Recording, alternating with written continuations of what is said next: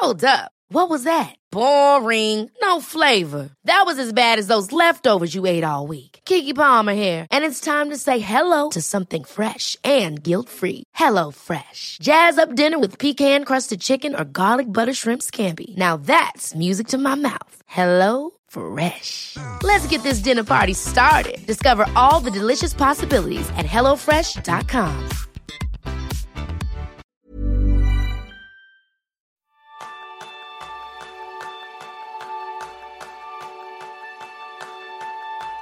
Bienvenidos a un nuevo episodio de Kenso, el podcast en el que descubrirás cómo ser efectivo para vivir más feliz. ¿Alguna vez has pensado que permites que la vida te suceda y comienzas a hacer que sucedan las cosas que quieres en tu vida? Ese es el tema principal del programa de esta semana, donde aprenderás cómo lograr un cambio significativo en los resultados de tu vida aplicando la inspiración y el liderazgo con Fernando Álvarez. Fernando es coach, formador y ponente especializado en la motivación y el comportamiento humano. Lleva ya la mitad de su vida dirigiendo una de las primeras agencias de marketing online, openland.es, y es el fundador de Desde la Trinchera, su base para todas las actividades de formación y coaching, donde también tiene su blog Inspirándote y el podcast Código Emprendedor. Yo soy Jeroen Sánchez, maestro en crecer un poco cada día. Y yo soy Quique Gonzalo, maestro en ayudar a los demás a crecer un poco cada día. Bienvenido, Fernando. Muchas gracias, eh, Jerón, Quique. Fantástica presentación, me encanta sobre todo porque es que la has bordado, o sea, dices la mitad de mi vida. Y efectivamente, tengo 46 años y con OpenLand llevo 23, o sea, es clavado la mitad. O sea, se mire por donde se mire, la mitad que se mire. Es tal cual. Y si me permitís, porque yo soy oyente desde el primer episodio de este podcast, me gustaría decir que también soy maestro de poder aprender de todo lo que se me ponga por delante. Es que era una cosilla que tenía una agujilla y clavada, una espina. Quería decirlo. No os importa, ¿no? Al contrario, nosotros encantados. Ya sabes que esto es una conversación a tres para que podamos disfrutar todos que me encanta eso de que cada episodio decís un maestro, una maestría distinta, digamos, ¿no? Me, encanta, me encanta. Y además muchas que no son un arte bueno, pero siempre las ponemos para que la gente también vea que nosotros tenemos cosas que mejorar. Todos, todos, eso siempre. Bueno, pues Fernando, vamos a por ti. Venga. Lo primero, ¿aún recuerdas tu primer ordenador? Sí, wow sí, sí, sí, sí, lo recuerdo con muchísimo cariño. Y vamos a llamarlo ordenador, porque en verdad, a ver, era un ordenador, pero cualquier millennial de hoy día lo miraría con como miramos nosotros a los dinosaurios. Era un Commodore 64. ¡Wow! Yo tendría, pues yo creo, creo que tendría unos 14 años o por ahí.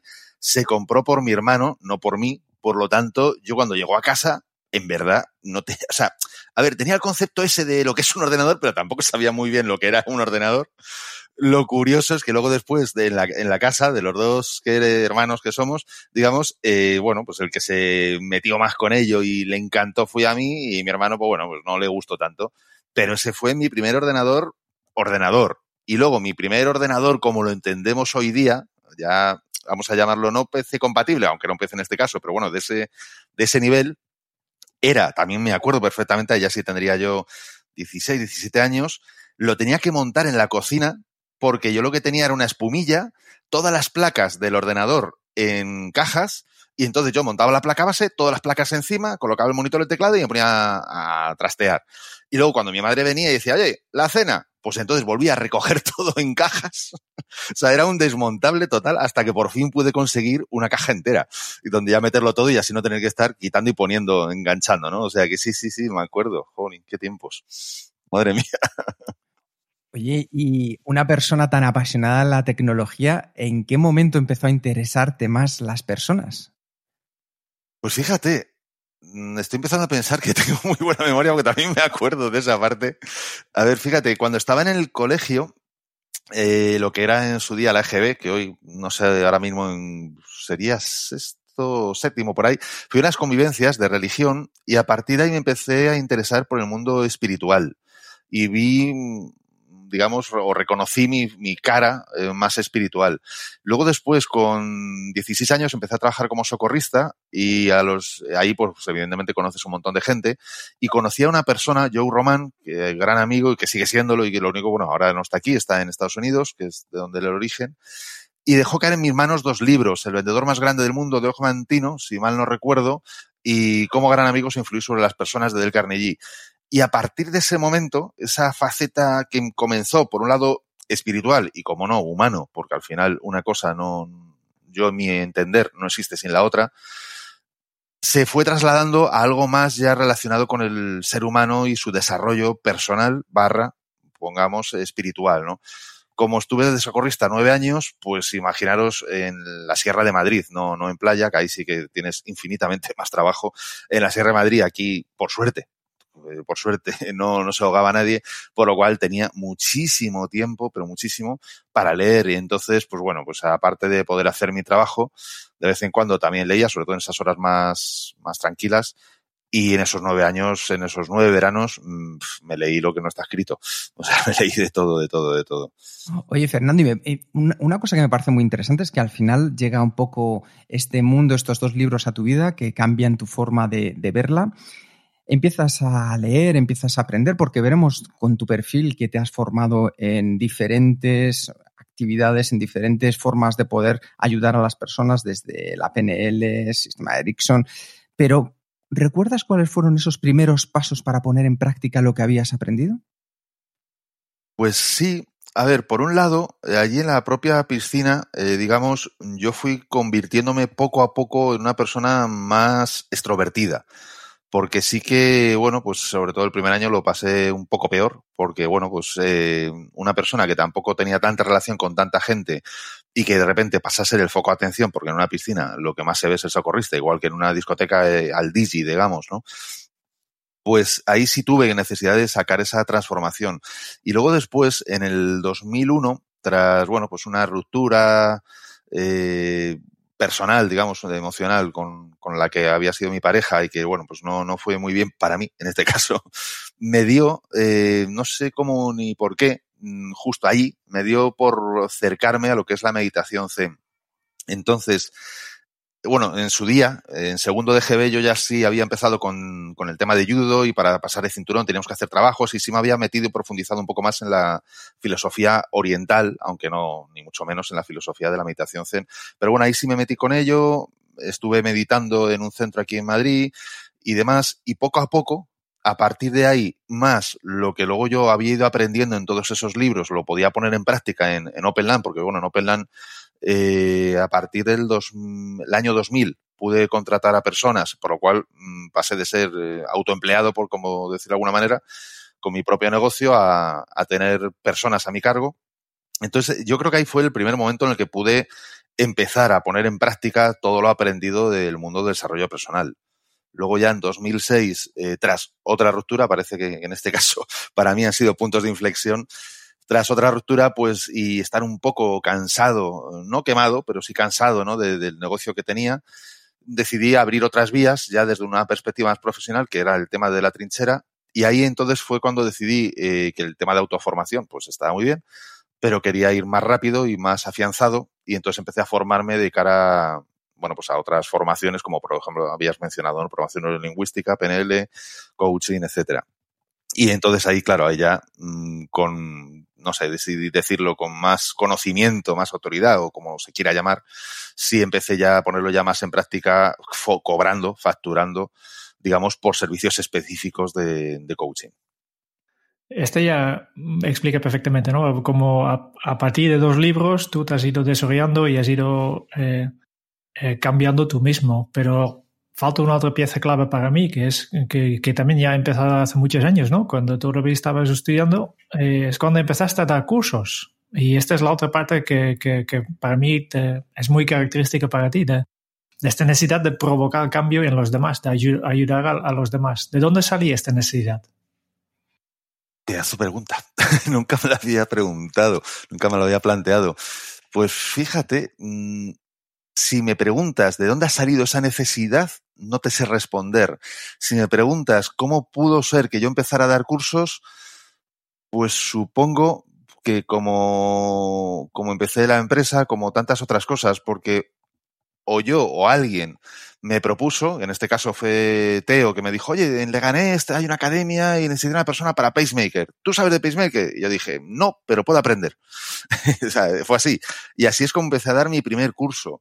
Luego en el camping en el que trabajaba y que ahora, bueno, ahora, desde, desde entonces es cliente mío en OpenLAN con todo el tema de web y demás, eh, pues cada vez que necesitaban algo de informática, pues a mí me llamaban el informático, porque como era el que, bueno, pues aunque todavía no había estudiado, pues no tenía ni idea siquiera para haber empezado la carrera, pero sí que estaba más metido en eso y me encantaba trastear y tal, pues cualquier cosa yo, digamos, ayudaba, formaba de forma, digamos, no reglada, eh, etcétera, ¿no? Entonces, mm, lo que, no lo que nunca me había planteado es que eso se pudiera ver como una necesidad y, y llevas toda la razón, llevas toda la razón porque ahora mientras que te os respondo, voy pensándolo y efectivamente yo soy otra persona dando formación. O sea, yo puedo tener un día malo, no querer ni levantarme ni querer ir a la formación, que a veces me ha pasado, estas cosas pasan, y salir de la formación y es como un nuevo nacimiento. O sea, quiero decir, yo revivo, yo renazco en una formación, me encanta, me apasiona, me transformo.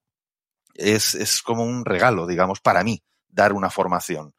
Y en ese sentido está claro que es una necesidad, pero fíjate, nunca, nunca lo había visto desde ese ángulo. Que bueno, ya tengo un, punto para reflexionar y siento no haber podido responder de forma más completa. No pasa nada. Eh, yo creo que, es justo la parte que te hace más humano, ¿no? De, bueno, pues tampoco puedo saber de todo, ¿no? No, no, de luego, esa, no la habían hecho nunca la pregunta y no la había reflexionado nunca.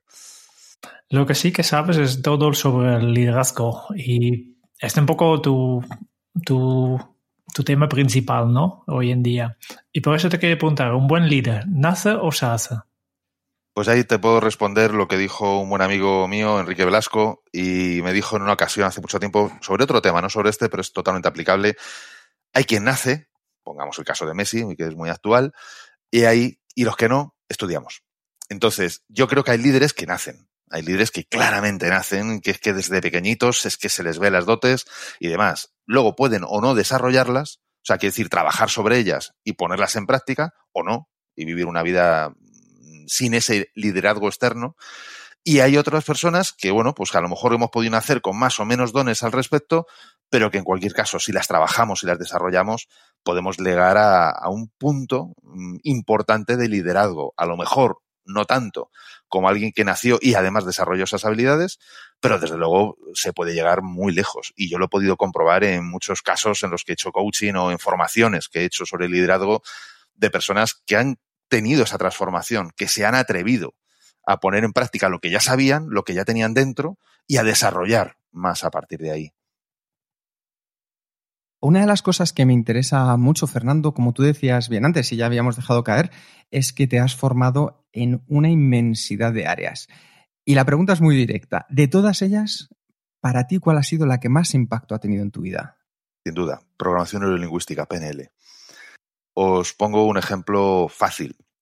Yo era una persona que en el colegio lo que es la parte de ciencia siempre me ha traído mucho más y toda la parte de letras para nada eh, lengua era una de las asignaturas mías que estaba ahí con una cruz que, llevaba a mis espaldas y aprobaba como buenamente podía, mientras que otras asignaturas las disfrutaba como un enano, ¿no? Como química, naturaleza, etcétera.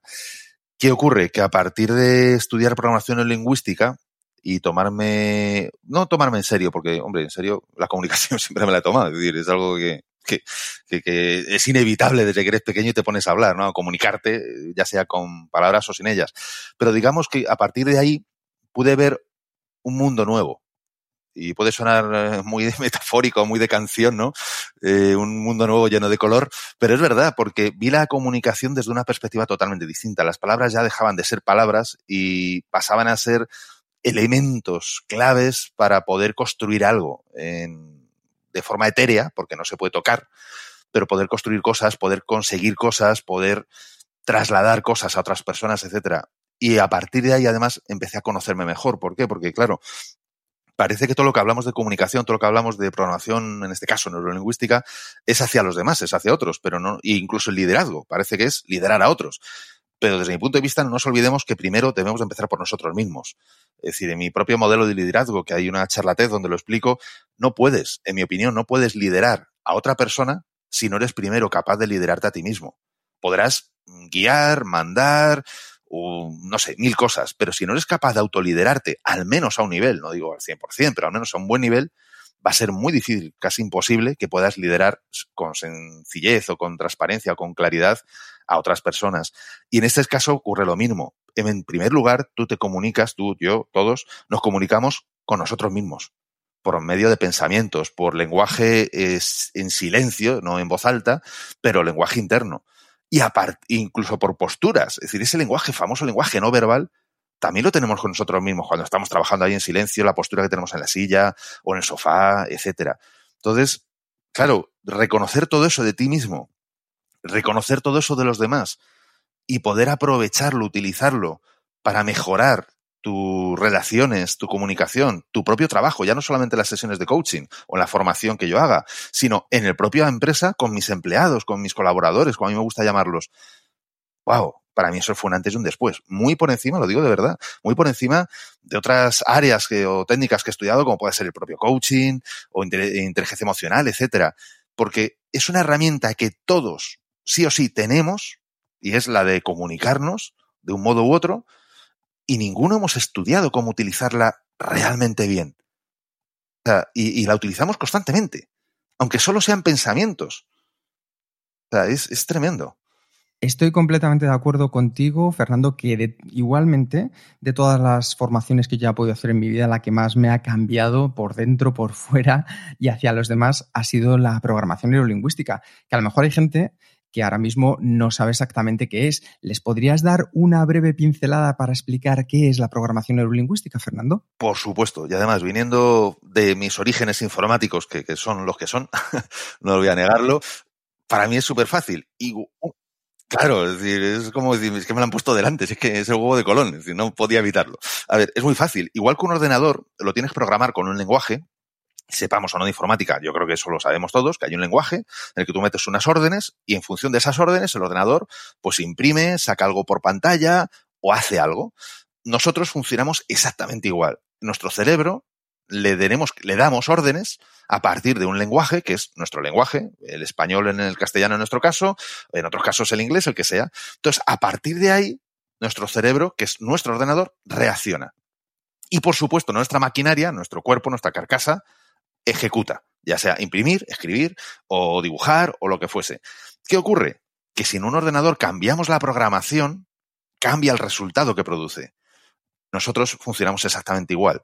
Si nosotros cambiamos esa programación, ese lenguaje que utilizamos a nivel interno o externo, cambiamos el resultado que producimos o a nivel interno o externo. Y cuando digo externo, no nos olvidemos que los ordenadores trabajan en red también, no solo trabajan de forma individual. Por lo tanto, nosotros cuando estamos desconectados del mundo, trabajamos individualmente, con nuestro propio lenguaje. Pero cuando nos ponemos en red con otras personas, también podemos influir sobre los resultados de otras personas con los códigos, los programas que nosotros trasladamos a ellos. Y esto ya se puede desglosar en muchos aspectos como axiomas, creencias, eh, sentencias, afirmaciones, dudas, etcétera, ¿no? Que todo tiene además una un reflejo claramente en programación. Tú puedes mandar a otro ordenador un código y decir ejecuta esto porque yo estoy por encima y punto, y dentro de la red de ordenadores estás por encima, por lo tanto se ejecuta, o puedes tener que pedir permiso porque estás por debajo y entonces el otro decide. Pero en base a qué decide, a unos parámetros que él tiene. Lo mismo ocurre con, con nuestras relaciones personales. Es decir, todo tiene un símil, un reflejo, digamos, en la programación informática igual que en el lenguaje y en las personas. Si cambiamos el lenguaje que utilizamos, cambiamos los resultados. Después de esta explicación técnica, solo me queda una, duda. Es, ¿Nos puedes dar un ejemplo de, cómo una frase puede cambiar y, cómo aplicas el PNL en esto? Pues sí, eh, la frase no es mía y encima me da rabia porque no recuerdo de quién era. No sé si era de Jordan Bernard Shaw o si... No, no recuerdo, no recuerdo. La frase decía, algunos ven las cosas que suceden y se preguntan por qué. Yo veo lo que aún no ha sucedido y me pregunto por qué no. La frase es la misma. Las cosas son que suceden son las mismas o las que no suceden son las mismas. Pero un pequeño cambio, que es el meter un no, en este caso, el por, cambiar el por qué por un por qué no, cambia el resultado. Porque cuando tú te preguntas, las preguntas, digamos que nos dan las respuestas. Si no te gustan las respuestas, cambia las preguntas. Esto sí que sé de quién es, eso es de Anthony Robbins. y, eso, y eso es así. Es decir, tú te estás muchas veces preguntando cosas, Jolín, ¿por qué me pasa esto a mí? Es que no me lo puedo creer, es que siempre lo mismo. Ya sabes cuál es la respuesta. Pues es que eres tonto, es que cómo no te va a pasar a ti, pues es que tú tal, no sé qué. Ahora, si tú cambias la pregunta, vale, esta es la tercera vez que me pasa esto. ¿Qué puedo aprender para que no haya una cuarta? Es evidente que la probabilidad de que la respuesta sea distinta es, si no del 100%, del 500%. ¿Por qué? Porque desde luego ya no te pones en el papel de víctima, te pones de una manera proactiva a pensar. ¿Eso qué es? Eso es código, eso es lenguaje. De hecho, por eso mi podcast se llama Código Emprendedor. Fíjate, esto no me había acordado cuando me has hecho la pregunta. Se llama Código Emprendedor precisamente por la importancia que para mí tiene el lenguaje, la importancia que para mí tiene lo que llaman los anglosajones el mindset, ¿no? Es decir, la mentalidad. Y la mentalidad al final, ¿qué es? es todos esos programas que nosotros llevamos ahí dentro. Algunos nos los pusieron en la cuna, nos lo dieron con el biberón, creencias y programas de nuestros padres, de nuestro entorno, y otros los hemos ido luego absorbiendo ya de mayores, pues por los amigos con los que nos relacionamos, las empresas en las que hemos estado, o por las informaciones de las que nos nutrimos, ya sean por a través de internet, los podcasts o lo que fuese. Si alguien escucha este podcast, Kenso, evidentemente se va a nutrir de una información muy distinta así escucha, pues, por yo que sé, un podcast de política eh, totalmente mediada, digamos, ¿no? De un partido muy concreto, el que sea. Pues evidentemente es muy distinto. Y eso va a conllevar una programación muy distinta también. Pues justo con lo que estaba diciendo Jerún, algo que tú puedas recomendar a nuestros oyentes, Fernando, que puedan poner en práctica de la PNL justo cuando terminen a partir de hoy de escuchar este podcast? ¿Qué les recomendarías que pudieran hacer algún pequeño consejo sobre PNL? Pues Fijaros, lo, primero que recomendaría, que no es necesariamente lo más fácil de hacer, pero creo que es lo más potente y lo que a mí desde luego más me ha ayudado, es a cuanto más puedas, toma conciencia de lo que te cuentas. Cuantas veces más puedas. Al principio te va a costar, porque estamos acostumbrados a ser el pensador, pero no el observador de los pensamientos. Y ahí esto nos lleva a la parte más de meditación, ¿no? Donde es importante que tomemos conciencia que nosotros no somos los pensamientos. Somos quienes los generan. Y a partir de ahí, evidentemente, podemos cambiarlo. Pero claro, para eso primero tienes que tomar conciencia de qué estás pensando, qué te estás contando, qué te estás preguntando o qué te estás respondiendo. A partir de ahí, si me permites una segunda recomendación, es que cuando se pillen en comentarios, en frases del tipo de es que siempre, es que todos, es decir, cuando vayan a generalidades de ese tamaño, se hagan la pregunta dos veces. ¿Todos, todos? siempre, siempre, porque muchas veces tendemos a generalizarlo todo, es que siempre me pasa a mí, es que todos están en contra mía, es que no sé qué, y al final llega un momento y dices, ni siempre, siempre, ni todos, todos, lo que pasa es que ahora pues tienes una emoción X y la estás eh, engrandeciendo a partir de ese lenguaje. Pero en verdad no es así, no es cierto. Estás, digamos, modificando la realidad modificando tu perspectiva de la realidad. Y eso, pues, puede haber momentos en los que te haga bien, si es así, genial, pero la mayor parte de las veces, desgraciadamente, lo utilizamos para perjudicarnos a nosotros mismos. Entonces, yo creo que esas son las dos, para mí, dos claves básicas por las que empezar. Primero, toma conciencia de tus pensamientos y segundo, de esos pensamientos, de ese diálogo interior, toma conciencia cuando haces grandes generalidades. Y si puede ser, pregúntatelo dos veces, siempre, siempre, todos, todos, etcétera. Ya has dicho que ya ha quedado claro que las palabras son muy importantes, el, lenguaje que utilizamos es muy importante y ya nos has explicado de dónde viene eh, el nombre de tu podcast. Eh, hay otro nombre interesante que utilices que es el, desde la trinchera, ¿no? ¿Qué hacen los emprendedores en la trinchera? Pues hacen que las cosas sucedan. De hecho, a mí esa es la frase que no es que tenga una rima especialmente buena, pero es la frase que más me gusta porque es verdad. Es decir, Tal vez en las guerras de hoy eh, las cosas ya no suceden en las trincheras, cada vez más suceden en, centros de datos. Pero en la vida, en la vida en general, y con esta metáfora, digamos, un pelín bélica a lo mejor, si lo queremos ver así, pero bueno, no tiene por qué ser todo lo bélico algo negativo. El guerrero pacífico seguía siendo guerrero, aunque pacífico.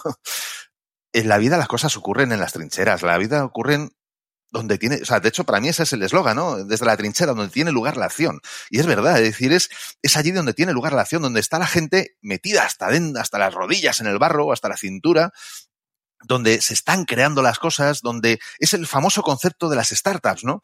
Es decir, las nuevas y verdaderas innovaciones potentes en los últimos 30 años no han nacido de las grandes corporaciones con despachos de caoba y cuero, han nacido de pequeñas startups, garajes, si lo queremos ver así, azoteas, habitaciones particulares, donde nos dé la gana llamarlo, pero ahí es donde han nacido las verdaderas innovaciones salvo algunas muy contadas. Es decir, Facebook no nació en una superempresa. Eh, WhatsApp no nació en una superempresa. Es decir, tantas otras y tantas otras cosas han nacido de ahí. Luego después se han convertido en grandes. Ok. Pero ahí es donde tenemos que ir. De hecho, hay una filosofía empresarial y es intentar implementar un sistema de intraemprendimiento a partir de pequeños equipos más dinámicos, etcétera. Luego está la filosofía de Jeff Bezos de nunca hagas una reunión que en la que se necesiten más de dos pizzas, etcétera, ¿no? Es decir, al final lo que nos vamos es a vete a lo pequeño. Eso es la trinchera. Algo pequeño, manejable, donde tiene lugar realmente la acción, donde las cosas pasan. Y es ahí donde podemos crear nuestro futuro y donde podemos mejorar el futuro de otros, el entorno de otros. Y de hecho, esto no sé si lo sabéis, no me lo habéis preguntado, pero ya, ya lo digo. no sé si lo sabéis, no muy lejos de, de ahí, de Cataluña, vamos, en este caso de Tarragona, fue en Tarragona, pero vamos, ahí en Cataluña, eh, donde se creó este nombre. Esto fue un mes de abril del 2005, si mal no recuerdo, sí, 2005. En la Semana Santa del mes de abril, paseando por el delta del Ebro, por la playa, cuando estando pensando en un nombre para, para hacer la web y tal, entre tanta arena y tantas, bueno, pues, medio dunas, bancadas, etcétera, fue donde se me ocurrió ese nombre. Y el nombre viene de, como origen de precisamente de esos reporteros de guerra. Es decir, eh, originalmente desde la ahora es una web que tiene podcast, que tiene blog, que tiene todo, pero originalmente meramente era un blog, no era otra cosa. Y lo que yo quería hacer desde ahí era transmitir desde mi trinchera, es decir, desde mi día a día como, como pequeño empresario, pero empresario y a la vez que emprendedor, no, que me ha costado mucho reconocerme en la palabra empresario por tanta denostación y tanta, mm, digamos, eh, versión negativa que tenemos, sobre todo en España, de, de, ese concepto. Desde ahí es de donde yo quería comunicarme con otros. Y eso me vino el reflejo de esos reporteros de guerra que están justamente en un lugar donde las balas le pasan por encima, donde el silbido lo tienen ahí pegado a los oídos, silbido de las balas, pero es ahí donde tiene lugar la acción, donde está sucediendo la verdadera noticia. Ahí es de donde vino el concepto. Qué interesante. Muy bien, estamos en la trinchera, estamos eh, eh, en la lucha, en el barro de todo el día. Y, muchas veces en, la trinchera, mm, en el día a día, el caos, nos dejamos llevar, llevar por lo que nos, nos sale. Y este justo es lo que no tenemos que hacer. Entonces mi pregunta es, ¿qué opciones existen para tomar las riendas de tu propio destino? Primero, tener conciencia, y veréis que eso es algo que recurro mucho, el hecho de tener conciencia de qué es lo que está pasando. Y os pongo un ejemplo muy sencillo. Ayer mismo, bueno, pues por las circunstancias que fueran, que tampoco las tengo muy claras y en verdad tampoco me preocupan, yo tuve un momento de, de estrés, lo reconozco. La semana pasada, eh, ese momento, o sea, mis momentos de estrés me llevaron a una contractura en la espalda, que tuve que ir al, al osteópata, etcétera.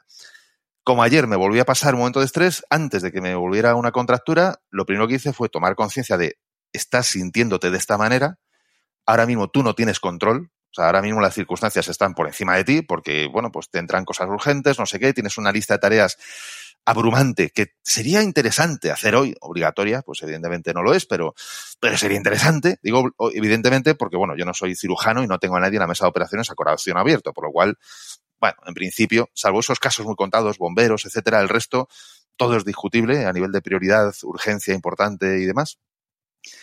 Y lo primero que hice fue calmarme. Y para calmarme, para mí no hay nada mejor que volver a, la esencia de la vida, como decía el famoso profesor Miyagi, que es la respiración. Es decir, para poder calmar un estado de ansiedad eh, o inicio de posible estado de ansiedad o de estrés, no hay nada como sentarte o medio recostarte. Tampoco, a mí no me gusta tomarme del todo porque en mi caso es que me quedo dormido, pero recostarte, volver a tener conciencia de la respiración, calmar la, eh, tu estado emocional a partir de hacer respiraciones más lentas y más profundas, pero tienen que ser así, lentas y profundas porque si son profundas y rápidas te sobreoxigenas y lo que te coges es un colocón, eso sí, legal, pero es un colocón importante y eso no, no ayuda en este caso, ¿no? Entonces, respiración lenta y profunda. Después, si es necesario, a mí en este caso no me lo fue, pero si es necesario a veces, cojo post-it o trozos de papel y pongo encima de la mesa todas esas cosas que teóricamente tengo que hacer, que no sé qué, que me abruman. Y cuando las ves encima de la mesa, mmm, cuando las, digamos, las identificas en un trozo de papel en este caso, es como que, bueno, ya no, es un trozo de papel, ¿no? No son tan importantes. Es decir, le, le, quitas, le restas importancia. Y a partir de ahí es tener una cosa en cuenta y es simplemente que el tiempo es lineal. Olvídate de la multitarea, olvídate del multiuniverso, olvídate de desplegarte, eh, desdoblarte en tres personas. El tiempo es lineal y tú eres único. Por lo tanto, una tarea detrás de otra. Elige una, la que consideres, y el resto van después. Cuando hayas terminado esa, ponte con la siguiente. En, en un post en el blog eh, lo tengo puesto. No tengo, no, o sea, no pude hablar con Warren Buffett para preguntarle, pero parece ser que es un método que él decía, ¿no? Un método, un megamétodo de productividad. Y es apunta las tres cosas más importantes que tienes que hacer hoy, empieza por la primera y cuando termines pasas a la siguiente. Y ya está. Quiere decir, yo soy el primero que, me, bueno, pues a partir de ti, Jerón, vi la herramienta de timing, por supuesto la utilizo, eh, utilizo, soy muy de utilizar herramientas y tal, pero cuando el caos se apodera de ti, cuando la lista de tareas son para tres vidas, etcétera, etcétera, muchas ocasiones todavía sigo recurriendo a un trocito de papel, un post-it pequeño, digo pequeño para que quepan pocas cosas, tres tareas, y empiezo por una y luego paso a la siguiente. Y en tres, cuatro horas, vamos, como mucho, tienes la sensación de satisfacción de haber avanzado. Se te ha pasado esa sensación de agobio, ¿por qué? Porque has puesto un poco de orden, un poco de perspectiva a todo eso. Y luego además, como has hecho todo el tema de respiración, vuelves a estar en tu centro y avanzando. Um, entonces ya, eh, ya, ya das un giro a esta situación y entonces um, a partir de entonces puedes continuar, ¿no? Porque puedes eh, crear cosas nuevas y, y, para esto yo creo que, que, lo primero que tienes que hacer es, inspirarte. ¿De dónde sacas tú la inspiración? Pues mirar, ahí, ahí os confieso un problema que tengo, que ahora viene el momento en el que me tapo los ojos digo, hola, soy Fernando, me llamo Fernando y soy, soy fomoadicto. Es decir, yo tengo un problema y lo reconozco. Habrá quien lo pueda ver como una virtud, pero para mí es un problema. Y es que mmm, tengo miedo a perderme algo. Las cosas como son. Entonces, ¿qué ocurre? Que recibo muchísima información. Escucho muchísimos podcasts. Eh, llega un momento en el que no sé, ya creo que el cerebro un día me va a explotar porque hay podcasts que los escucho a 2,5x y algunos incluso a 3x. Y los, y los entiendo en castellano. En inglés empecé con uno y ya voy con 1,8x en inglés. O sea que ya para mí eso también es, es un mérito enorme porque no, no se me da tan bien entender el idioma a esa velocidad, ¿no? No todos, no todos me puedo permitir escucharlos así. También depende de cómo hable la persona, que vocalice muy bien, etcétera, ¿no? Y que la calidad del sonido sea bueno. Eso por un lado, sobre todo. Escucho muchísimos podcasts. Estoy muy atento al, a mi entorno. Estoy muy atento a las conversaciones que yo puedo tener pues, en una comida, en un evento, donde fuese. Y luego después, mmm, supongo que es una facilidad que, que bueno, pues por el paso del tiempo he ido desarrollando. Me es sencillo muchas veces unir ciertos puntos. Eso famoso que decía Steve Jobs, que siempre podemos unir fácilmente cuando miramos hacia atrás, pues a veces me es fácil unirlos mirando hacia adelante. Es decir, veo una cosa por un lado, veo otra por otro lado, y a veces de repente pienso, ostras, esto, esto seguro que se va a poder relacionar o incluso se relacionará sí o sí en un futuro que es lo que me permite a veces pues tomar mejores decisiones. Y pues pues eso, como bien decías antes en la presentación, en el 96 montar una agencia de marketing online cuando la gente me preguntaba si esto era como el Telex, cosa que yo pues nunca supe responder porque nunca he conocido un Telex, no sé lo que es, imaginaba que no, que no tenía nada que ver, pero nada más, o meterme en el mundo del coaching ya de manera profesional, no, no en plan personal, en el 2006, cuando aquí todavía en España, bueno, pues estaba muy lejos de ser el boom saturado que, es hoy día, ¿no? Entonces, mm, yo creo que es eso, es el, recibir mucha información de muchas fuentes y de esa forma, pues estar muy al día de, cosas, ¿no?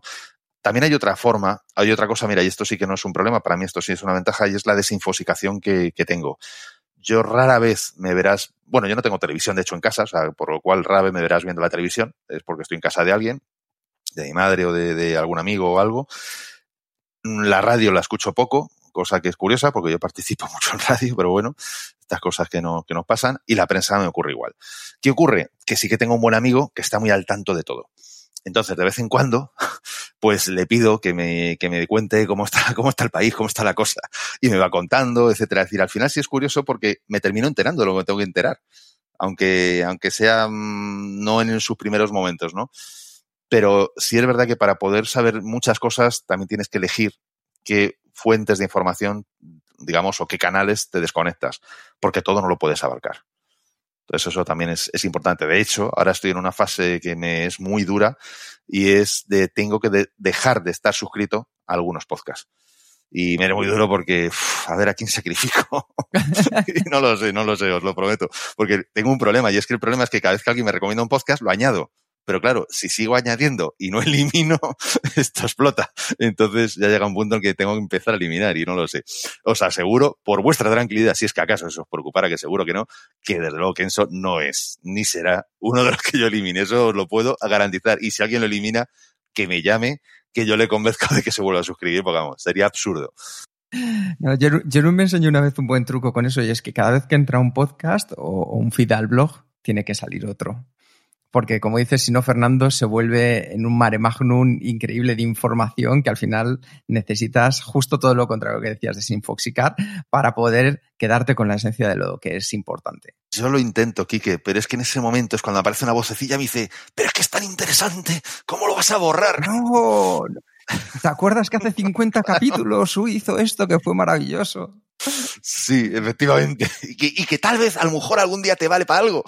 Eso, sí, sí, efectivamente. Así es. En ello estoy. One size fits all seems like a good idea for clothes until you try them on. Same goes for healthcare. That's why United Healthcare offers flexible, budget friendly coverage for medical, vision, dental, and more. Learn more at uh1.com. Hiring for your small business? If you're not looking for professionals on LinkedIn, you're looking in the wrong place. That's like looking for your car keys in a fish tank. LinkedIn helps you hire professionals you can't find anywhere else, even those who aren't actively searching for a new job but might be open to the perfect role. In a given month, over 70% of LinkedIn users don't even visit other leading job sites. So start looking in the right place. With LinkedIn, you can hire professionals like a professional. Post your free job on linkedin.com slash people today. Una de las cosas, una de las cosas, Fernando, que la verdad es muy interesante de todo, de, todo esto que estás contando, es que nos permite tener un propósito en la vida, porque al final eh, la suma de la programación neurolingüística, como nos ha estado comentando, el tema de ver cómo poder superar las situaciones que podemos tener de estrés, el seguir aprendiendo, es porque queremos tener un destino, un propósito en la vida. ¿Qué opciones existen para que podamos tomar las riendas de nuestro propio destino y que no sean las riendas de los demás? Porque si no, al final terminaremos yendo hacia donde nos lleven los demás. ¿Qué podemos hacer para retomar las riendas de nuestra vida? Pues en principio son cosas muy, muy sencillas y muy al alcance de cualquiera. Lo primero, parar. O sea, el, problema eh, que tenemos habitualmente en este mundo, vamos a llamarle civilizado, que no tengo yo muy claro si eso ya es apropiado para este mundo en el que vivimos, eh, es parar. Vamos tan corriendo a todos los lados que es muy fácil manejarnos. Tú imagina, imaginarnos una pelota que va a 100 por hora. Una pequeña brisa, una pequeña chinita en el camino y desplaza totalmente a la pelota. Totalmente. Ahora imaginemos una pelota que va a 2 por hora una chinita ni se inmuta. O sea, o le das un buen empujón a la pelota o ni se mueve. ¿Por qué? Porque, entre otras cosas, el centro de gravedad lo tiene bastante más asentado. Mientras que si vas muy veloz, cualquier vientecillo te desplaza. Lo mismo ocurre al ser humano. Vamos tan rápidos que cualquier noticia, cualquier comentario, ah, pues ahora para acá, oh, ahora para allá, ahora no sé qué, porque vamos en esa inercia. Entonces, lo primero es párate. Párate, pon tu centro de gravedad bien enraizado en el suelo la cabeza en el, cielo para, soñar, pero los pies en el suelo para, hacerlo de forma enraizada. A partir de ahí, conócete, obsérvate. Una vez que estás parado y para esto no hay nada como la meditación, ya no tiene que ser meditación zen ni nada de esto, mindfulness, que es lo mismo básicamente, pero mucho más cool, es decir, mucho más bonito, pero es básicamente prácticamente lo mismo. Pero párate y obsérvate. En eso consiste uno de los tipos de meditación, hay, hay infinitos, ¿no? Pero uno de los tipos de meditación es en observar. Y en este caso no es observar hacia afuera, es observar hacia adentro. ¿Qué sientes? ¿Qué te cuentas, como antes decíamos? ¿Por qué reaccionas de esas maneras? ¿Qué te hace? Como decía Maricondo, ¿no? Cuando coges un trozo de ropa, esta, esta japonesa que se dedica a todo el tema del ordenar la casa y tal, y dice, coge un trozo de ropa y siéntela. ¿Te hace feliz o no te hace feliz? Pues haz lo mismo con el resto de elementos de tu vida, no solo con la ropa.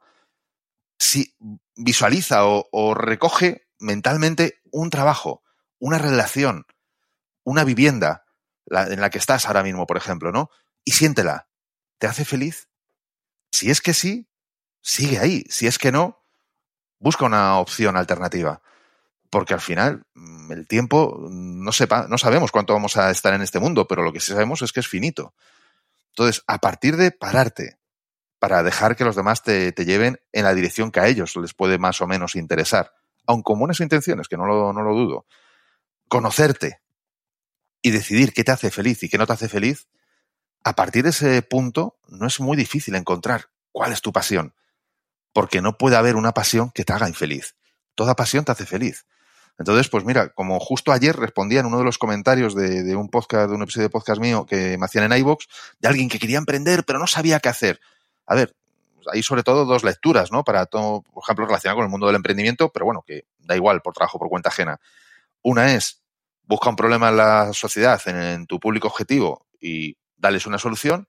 Y otra, que es la que yo aquí le planteaba, es, busca ¿Qué eres capaz de hacer de forma magistral? Aquello por lo que la gente te dice, guau, tío, ¿qué tartas de chocolate haces? Y dice, bueno, ¿y esto a quién le vale? Bueno, pues a ver, depende. O sea, quiero decir, hay cocineros de repostería que son especializados en eso y son buenísimos. Igual que los hay futbolistas, igual que los hay de otro tipo. Entonces, mira cuáles son tus pasiones, aquellas por las que no dormirías, no te olvidarías de comer, y después busca eso que tú sabes hacer, qué problema resuelve a qué tipo de público. Porque a lo mejor ahí está la clave, no es cuestión siempre de buscar primero el público y luego a ver cómo me las apaño para encasquetarles ahí un producto o servicio que a lo mejor ni me va la vida en ello. Si queremos hablar de pasión, empieza por ti. ¿Qué es lo que tú en este mundo? Es otra, mira, una, un reencuadre, una perspectiva para poder enfocarlo. Si queremos elegirla es, todos hemos venido a este mundo a ofrecer algo. Vale, ¿cuál es ese diamante? ¿Cuál es esa perla que tú tienes ahí cultivando durante todo este tiempo? y que sería una pena, como decía aquel, que el mundo se, que te fueras de este mundo sin haber tocado tu propia música. Es lo que yo recomendaría.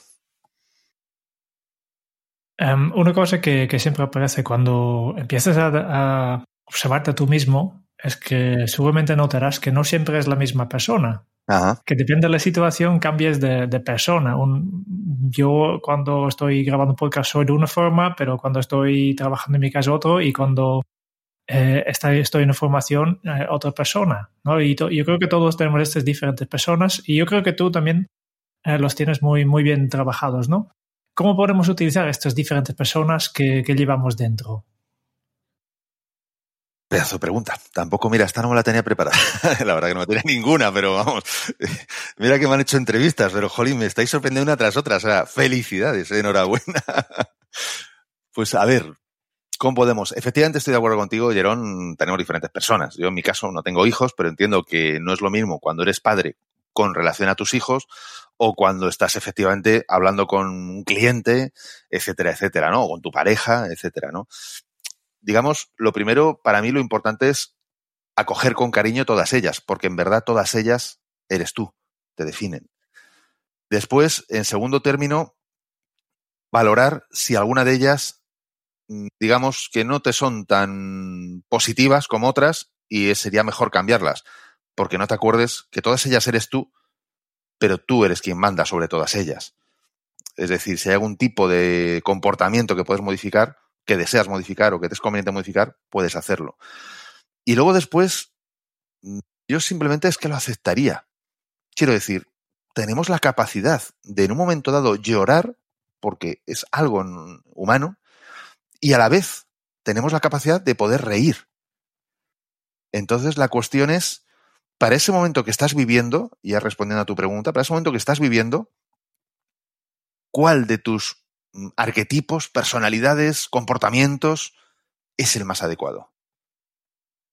Es decir, yo he tenido un momento, eh, recuerdo un momento de años atrás, en las que una persona de mi equipo, bueno, pues metió la pata, borró, metió la pata a lo grande, borró el directorio RAID de un servidor donde teníamos hosting compartido, o sea, se cargó el servidor, básicamente, literal, nueve de la noche, porque estábamos ahí con un marrón de un traslado de servidores y tal, y de repente, pues lo que tiene, las horas intempestivas, que afuera uno está cansado, y no te lo vas a creer, se ha borrado.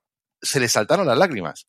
No es habitual, eh, desde luego en, en, mi oficina no lo era. No, no por nada, simplemente pues porque, bueno, porque normalmente los seres humanos, pues desgraciadamente no, no siempre somos así, no es habitual darnos un abrazo. Yo le abracé, le dije, no te preocupes, tal. Sé que fue una sensación rara de rechazo, como de, tío, a mí no me abraces, tal. Bueno, no pasa nada. Lo cambié por una mano en el hombro y unas palabras de tranquilidad. Ese mismo comportamiento sería el que yo habría tenido a lo mejor con un niño pequeño. Evidentemente aquí es un adulto y evidentemente lo trato de una manera distinta, pero al final es lo mismo, la esencia es la misma, es ten cariño por esa persona comprende que efectivamente es humana y como tal ha fallado, apóyala y continúa. Como jefe, digamos, pues llamarlo de alguna manera, puede haber dicho, joder, tal, no sé qué. No.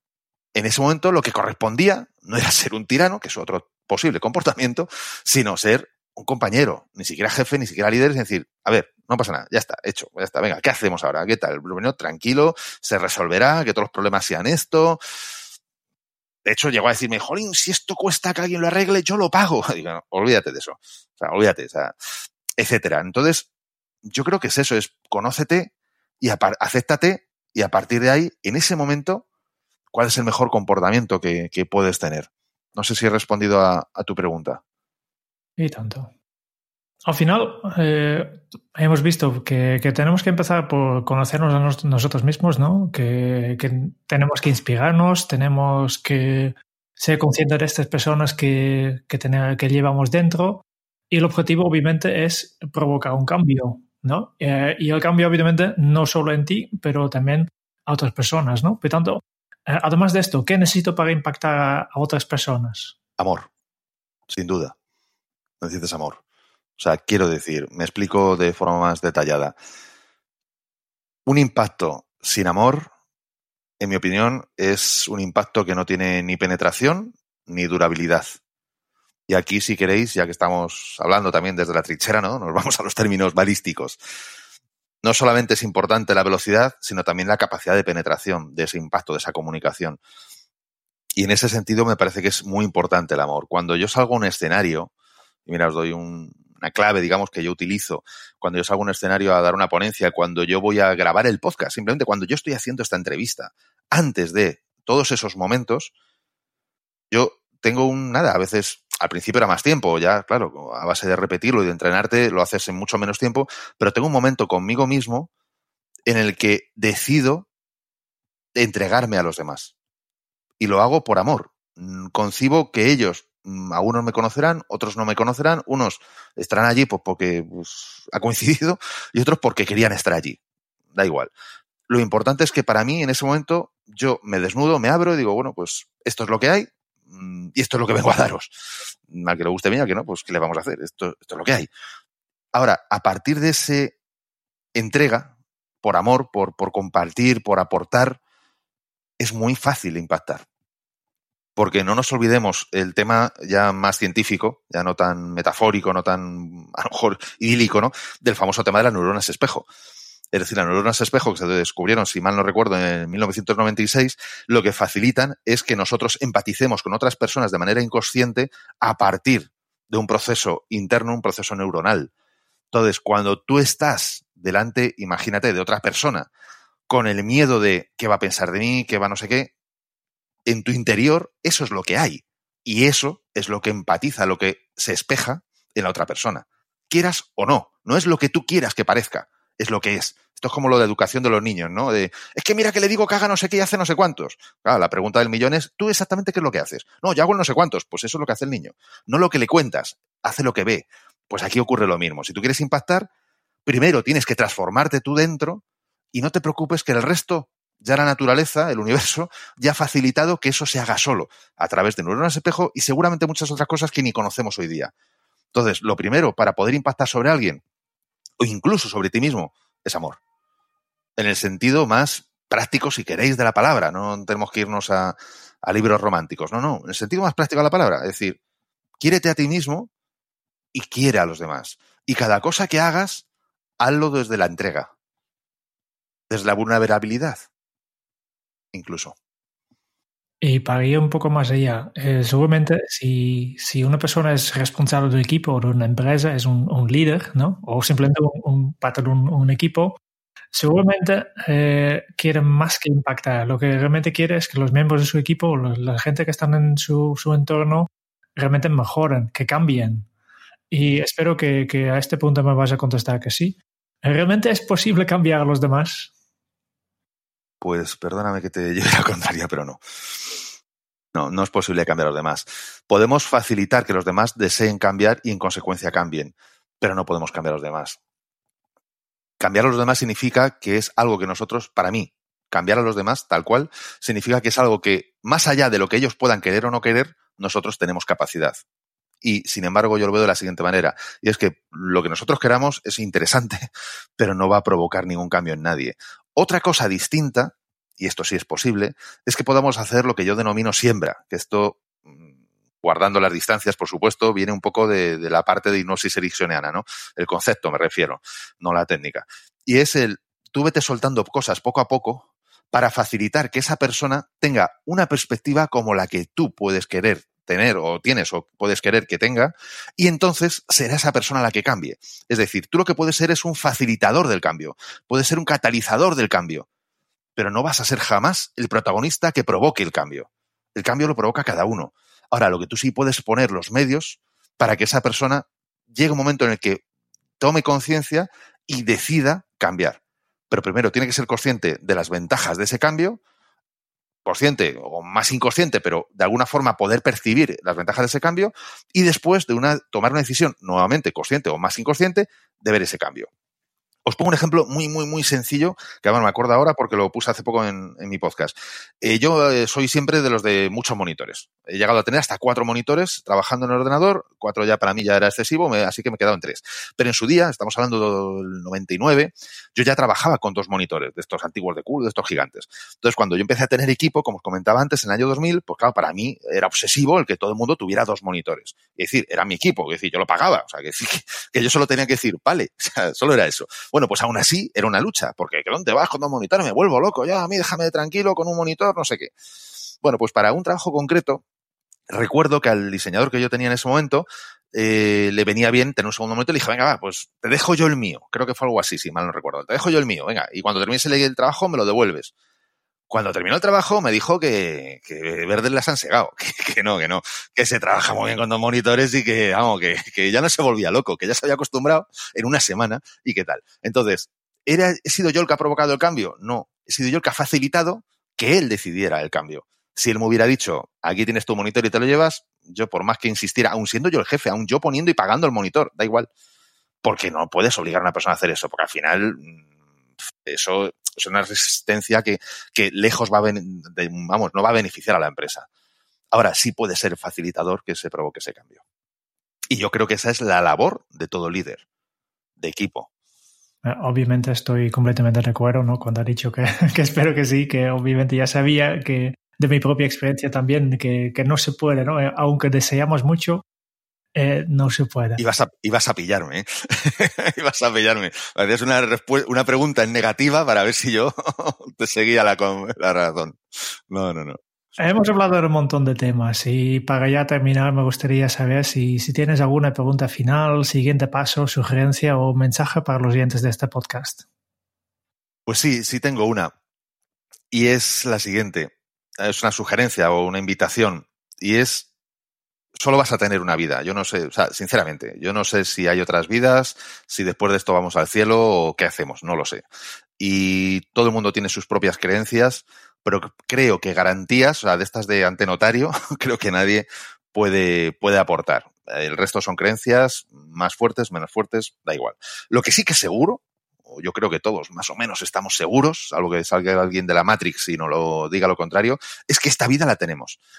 Entonces la cuestión es, para mí es simplemente es una pregunta.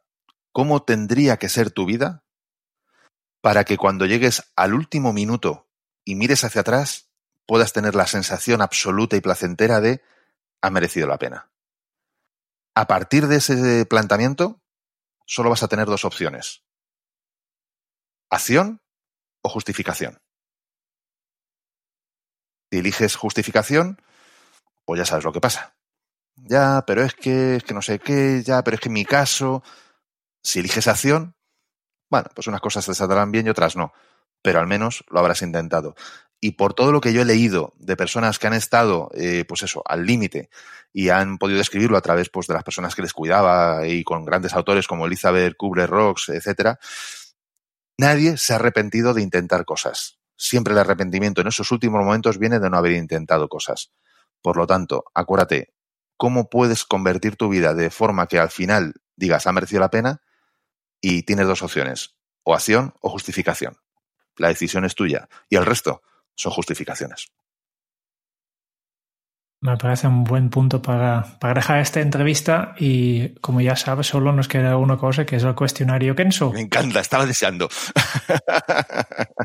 y como oyente de este podcast has podido preparar que, que el lujo que otros entrevistados no siempre tienen. Sí, Pero vamos allá. De hecho, podíamos hacer solo un podcast más, solo con esta parte.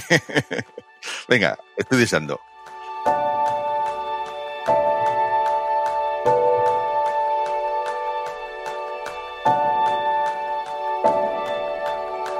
¿Cuál es tu lema? Mi lema. No hagas daño a nadie y procura disfrutar de todo lo que hagas.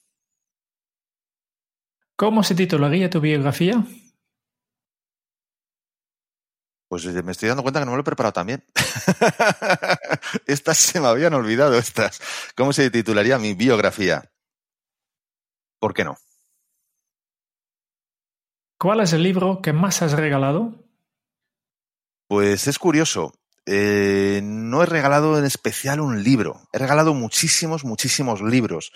Procuro mmm, normalmente, cuando veo a alguien que le voy a regalar un libro, ver qué es lo que mejor le puede ir en ese momento. Sí es verdad que hubo un libro de Malika Chopra que ya creo que está desago o sea, creo que está agotado, que es un libro que a mí me pareció súper interesante, darme un segundo, Malika, creo que se llama Malika Chopra o algo así. Creo que está ya agotado.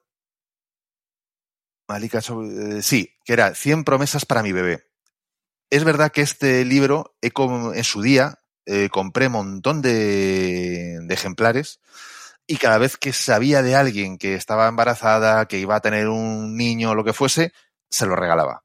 Entonces, tal vez sea el que más he regalado. Es un libro que a mí me parece precioso. Mm, al acabo de buscar en Amazon, solo lo veo en inglés. Sé que ha habido una versión en castellano, o sea que a lo mejor en segunda mano todavía está si alguien lo quiere. Y me parece precioso porque son 100 mensajes mmm, desde un lado muy humano, de una, en este caso, de una madre, la hija de, de Deepak Chopra.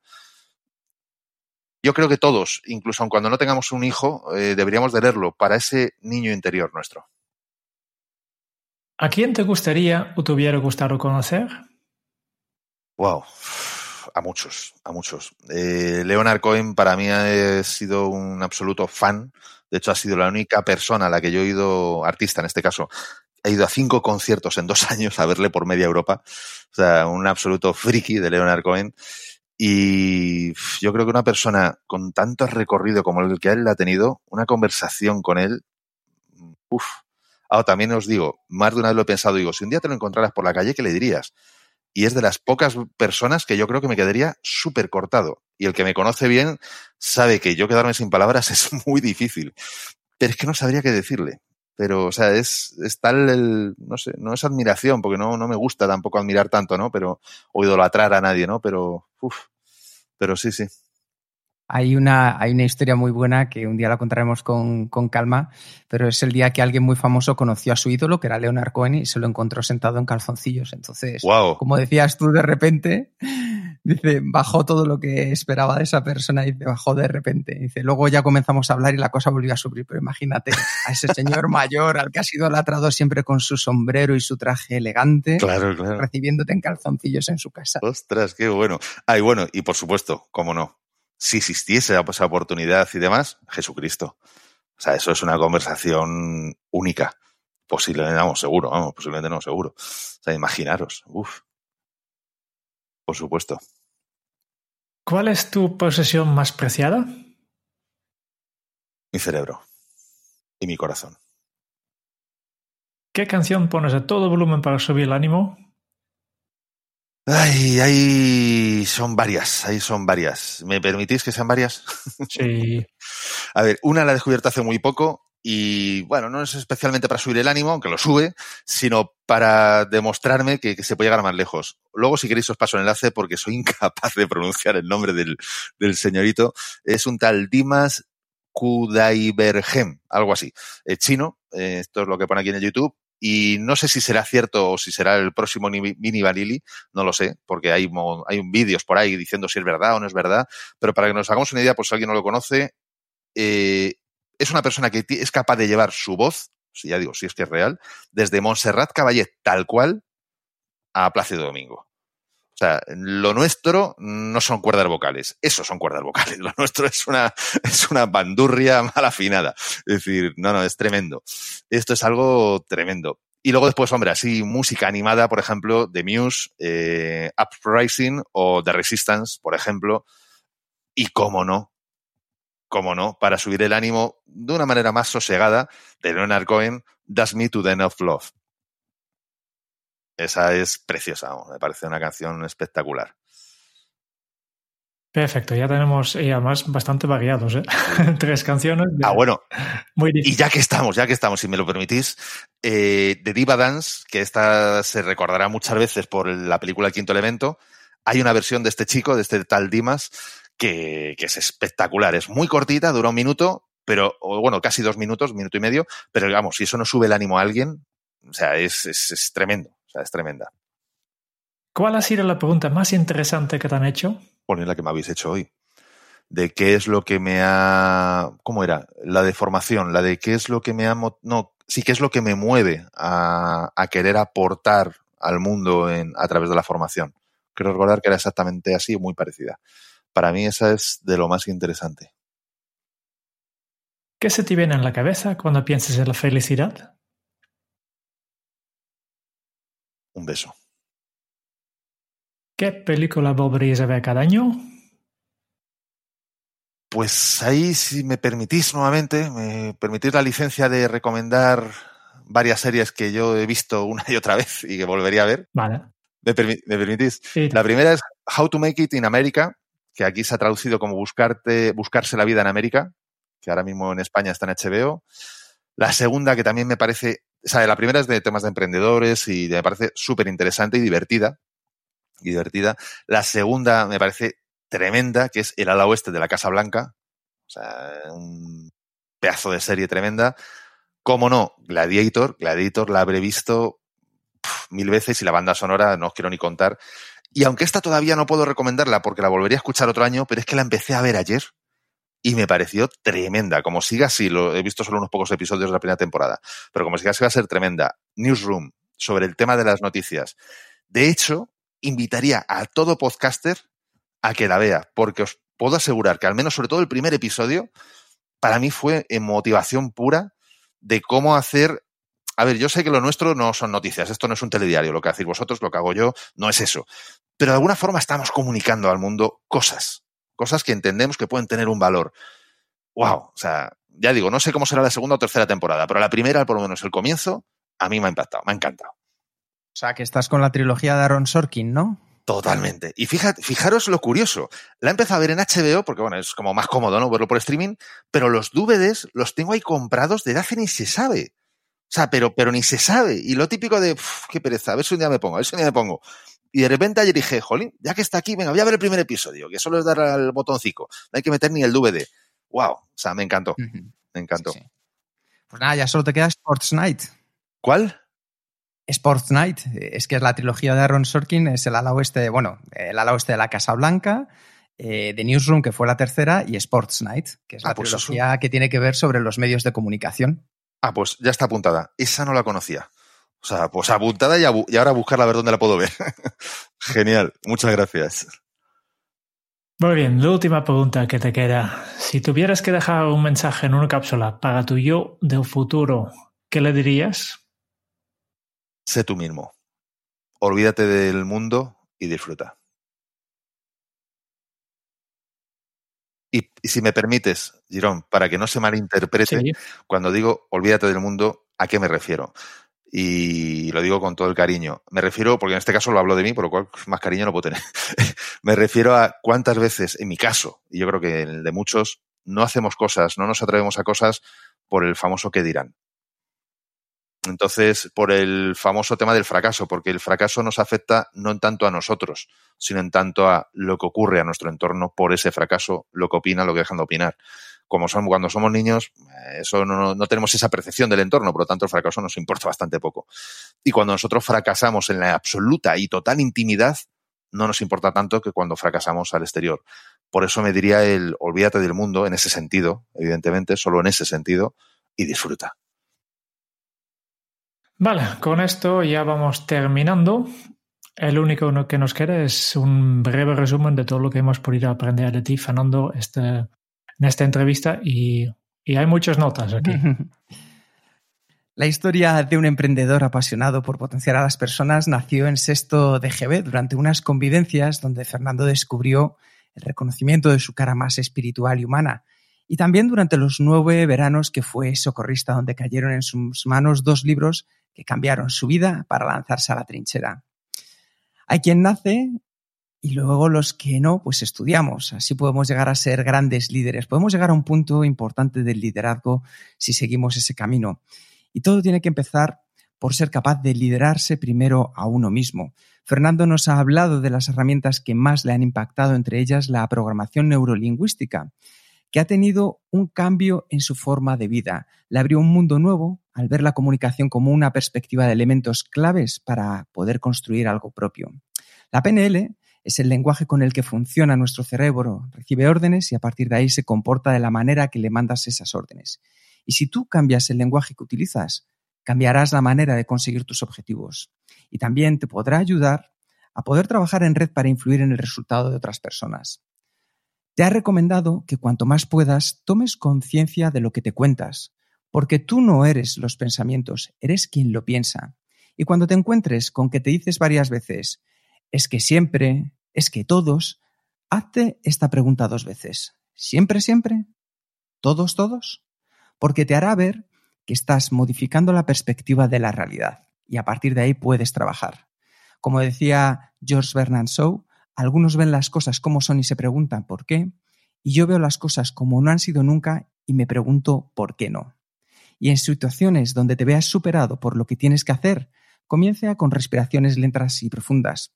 Si es necesario, apunta en post-its lo que tienes que hacer y pon encima de la mesa todas esas cosas que te abruman, porque cuando las identificas, le restarás importancia. El tiempo es lineal y tú eres único, así que elige una tarea y el resto van después. Y si quieres impactar a los demás, utiliza la bala del amor, porque aumenta la capacidad de penetración del mensaje. Así podrás empatizar con los otros de manera inconsciente. Si tú te transformas de manera interna, serás capaz de devolver a los demás como un espejo la imagen que llevas dentro. Hazlo desde la entrega y desde la vulnerabilidad. Tienes solo una vida, y Fernando te ha invitado a que te preguntes cómo tendría que ser tu vida para que cuando llegues al último minuto y mires hacia atrás pienses que ha merecido la pena. Tienes dos respuestas, acción o justificación. La decisión es tuya. Fernando es un maestro en poder aprender en todo lo que se ponga por delante, en encontrar la inspiración al unir puntos y mirar hacia adelante para tomar mejores decisiones, en ayudarte a descubrir tus pasiones y hacer que las cosas te pasen. Porque la vida sucede donde está la acción. La vida está en las trincheras. Muchas gracias por acompañarnos, Fernando, al frente de la trinchera. Wow, wow. Estaba con los ojos cerrados escuchando. Eso no son palabras, eso son pinceles llenos de color. Muchísimas gracias. Y os puedo asegurar que voy a coger ese trocito, me lo voy a guardar bien guardado. Y esos días que todos tenemos, yo también, por mucho que motive a otros, yo también los tengo, de esos de, de plof, de bajón, me lo voy a poner para recordarme un poquito mm, de lo que puedo llegar a ser o lo que soy, no sé cómo se quiera ver, pero muchísimas gracias a vosotros, de verdad, de todo corazón. Ha sido un regalazo, un regalazo. Gracias a ti. Y muchas gracias también a los oyentes de, este podcast de Kenzo. Y si te ha gustado, por favor, vete a la página de, de Kenzo, suscríbete al newsletter y te pasamos un documento que contiene todos estos resúmenes, entre otros este de Fernando, de las entrevistas que hemos hecho. Y si quieres eh, saber cómo podemos acompañarte en tu camino hacia la efectividad personal mediante el coaching y mentoring, pues puedes visitar nuestra web en kenso.es. Esperamos, como siempre, en el próximo episodio del podcast de Kenso, donde Jerún y yo buscaremos más pistas sobre cómo ser efectivos para vivir más feliz. Y hasta entonces es un buen momento para poner en práctica un nuevo hábito Kenso. La cabeza en el cielo para soñar y los pies en el suelo para enraizar. Hasta dentro de muy pronto. Ciao.